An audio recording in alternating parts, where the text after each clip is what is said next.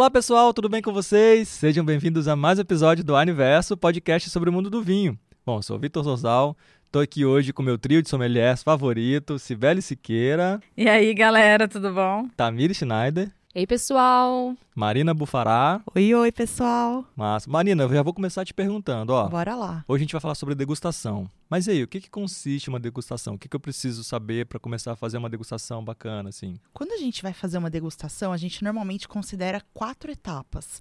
A gente considera a análise visual, depois a análise olfativa, depois a análise gustativa e, por último, a conclusão. Bacana. Na análise visual, a gente consegue perceber várias características já do vinho. A gente consegue avaliar a cor dele e pelo tom, pela intensidade, a gente consegue imaginar de que uva ele seja feito, Olha, de que região ele venha. A gente consegue também ver o brilho do vinho, que é sempre essencial, fundamental. Aquele vinho está brilhante, independente da cor dele, ele não pode estar opaco, senão a gente já pode ter algum defeito no vinho. A gente consegue perceber um pouco do teor alcoólico também através das lágrimas e a gente consegue perceber a idade do vinho, indícios da idade. Se aquele vinho tiver mais um vinho tinto, por exemplo, mais para o violáceo, aquele vinho está mais jovem. Se ele tiver mais para um granada, mais para um alaranjado, significa que ele já está mais envelhecido. E os brancos, eles ganham coloração. Então, os brancos mais palha, mais pálidos, eles vão ser normalmente vinhos mais jovens. E quan- quanto mais dourados eles estiverem, são vinhos mais, mais velhos já. Depois disso, a gente consegue ir para o nariz. Aí no nariz tem uma infinidade de aromas que a gente pode sentir e que a gente já imagina quais serão os sabores do vinho. E esses aromas também podem nos dar muitas características de onde esse vinho foi produzido, se era uma região de clima quente, uma região de clima frio, qual uva foi utilizada para produzir esse vinho. E aí a gente consegue ter uma ideia do que esperar no nosso paladar. Então, a parte da a parte olfativa aguça nosso paladar. caramba, que demais. Eu confesso que a minha parte olfativa, assim, é bem fraca. Eu não consigo identificar muito bem, assim, os aromas, não. Muito legal você falar disso, Vitor, porque a maioria das pessoas tem dificuldade. E assim, a parte olfativa é uma questão de desenvolver essa parte. Todo mundo tem esse potencial, todo mundo é capaz de sentir todos esses aromas, é uma questão de prática mesmo.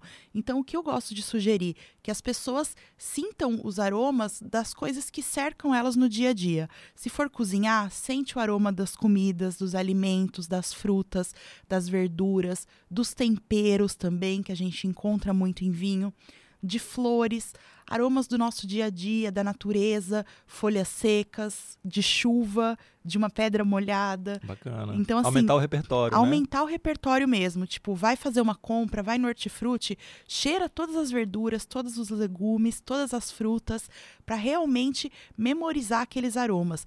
E toda vez que for tomar um vinho, tenta fazer pelo menos um pouquinho no início essa parte olfativa, de sentir alguns aromas. Conforme o vinho vai abrindo, ele vai revelando outros aromas também, porque ele vai entrando em contato com oxigênio, isso vai liberando mais, mais moléculas de aroma.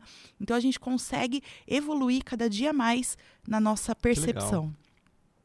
Depois a gente tem a parte gustativa. Na parte gustativa, a gente vai avaliar a estrutura do vinho.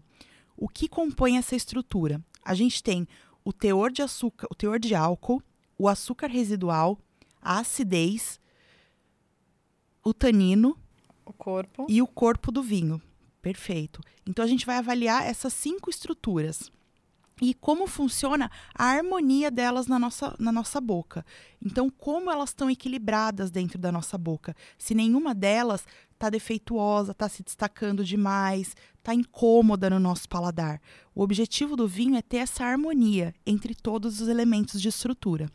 E por último, a gente vai para a nossa conclusão. Aí a gente junta todas as informações que a gente teve nas três etapas anteriores para chegar a uma conclusão: se o vinho está equilibrado, se ele é um vinho de qualidade, se ele é um vinho que está pronto para ser tomado, se ele deve esperar um pouco mais, se esse vinho amadureceu em carvalho, não amadureceu em carvalho, se está bem integrado. Então, todas essas características a gente chega a uma conclusão final. E aí é só aproveitar. Caramba, que demais, meninas. Eu sempre falo isso nos episódios, assim. E agora eu comparo muito o trabalho de vocês com a arte, assim, quão sensível é, né? Você perceber um aroma, um, um né, um, alguma coisa no paladar, assim, no visual. Tem que ter uma sensibilidade, tem que ter um repertório muito bacana. Não é fácil você chegar, abrir uma garrafa, identificar um aroma, uma nota, um sabor, descobrir a uva, a região. É difícil fazer isso, né, Sibélia? É, então, eu recebo muito essa pergunta. É muito legal que a Má trouxe de uma forma bem direta, né? E bem didática. Eu gosto muito, que a Marina, gostei. né? Ela fala, parece estar provando vinho aqui. Então, eu sempre recebo assim, olha, eu tenho dificuldade para sentir o aroma, tal. Como que eu faço, né? Eu devo comprar aquelas caixinhas que vêm os aromas, tudo. Você não precisa desse investimento, né? Porque realmente essas caixinhas às vezes são um pouquinho caras e não traduz exatamente o aroma que a gente vê no vinho. Então, eu acho muito mais interessante, como ela disse, você ir sentindo os aromas que você tem durante o dia. Então, você vê as frutas quando você vai no mercado ou quando você vai na feira. Eu não sei se- onde o pessoal mora, né? Mas pelo menos tem muito costume de feira de rua em que você vai sentindo os cheiros, vai pegando a fruta na mão e aí você vê a diferença de um morango que tá, ainda não tá vermelhinho, tá mais branquinho assim. Você vê que o cheiro dele, o aroma dele tá diferente de um morango que já tá mais vermelhinho, mais maduro e até de uma geleia de morango. E é bem legal porque a gente vai aumentando o nosso repertório de aromas mesmo. Eu já tive vários casos das pessoas perguntarem, eu falo, você tem que treinar. E eu tinha muita dificuldade com o aroma de flores. Então, eu falava, poxa, floral. Tá, mas qual flor, né?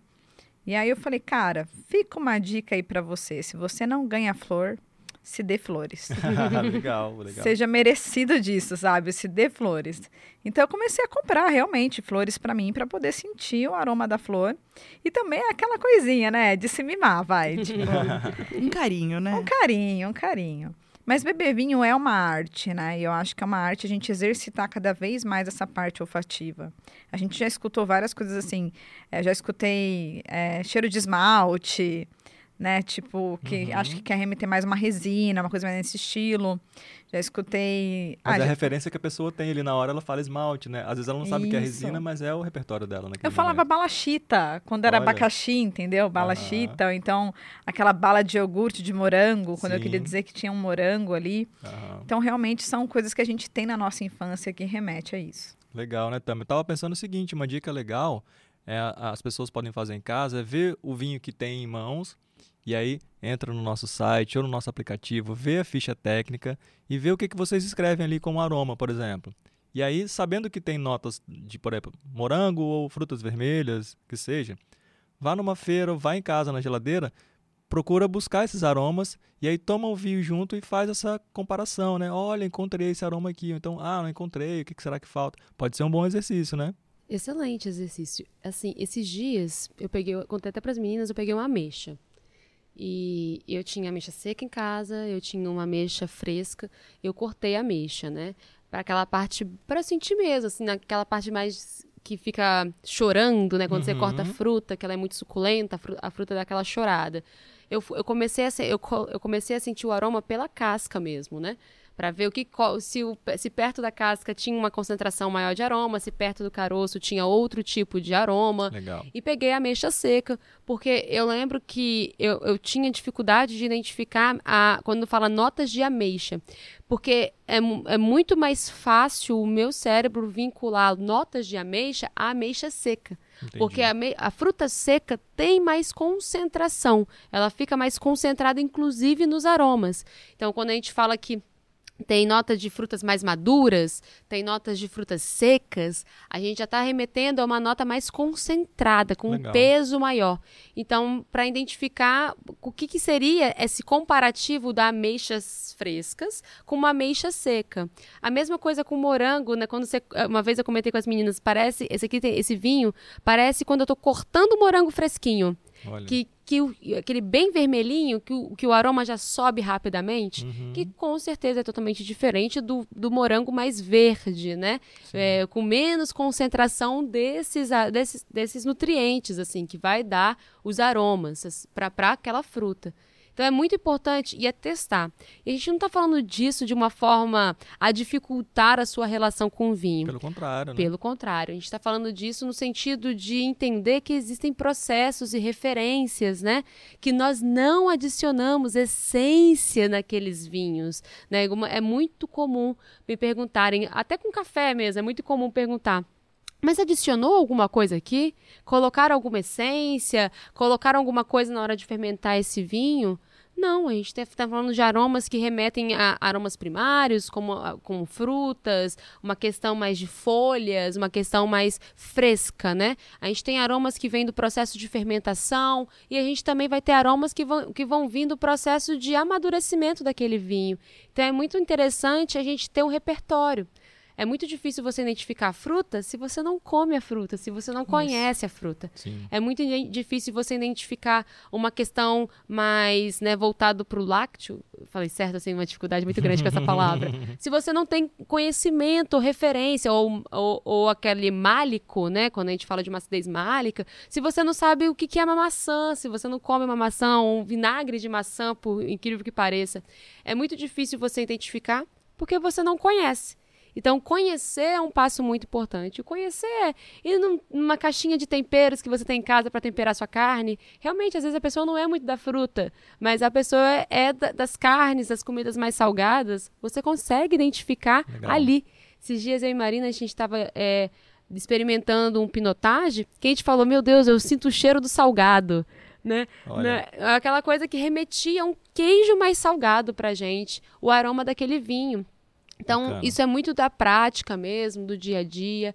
Não é pra. A gente não tá falando Nossa, aqui de uma foi forma... demais esse vinho. Realmente, é. ele, ele foi para debate, assim. Cara. É, gente, foi, foi incrível, porque veio até um cheiro de borracha no vinho. É. Isso que eu ia perguntar, às vezes vocês trazem uma coisa de couro, umas coisas Sim. assim, que é toda essa percepção, uma associação que se faz. Não, como você falou da essência, não é inserido ali uma essência né, disso no vinho, né?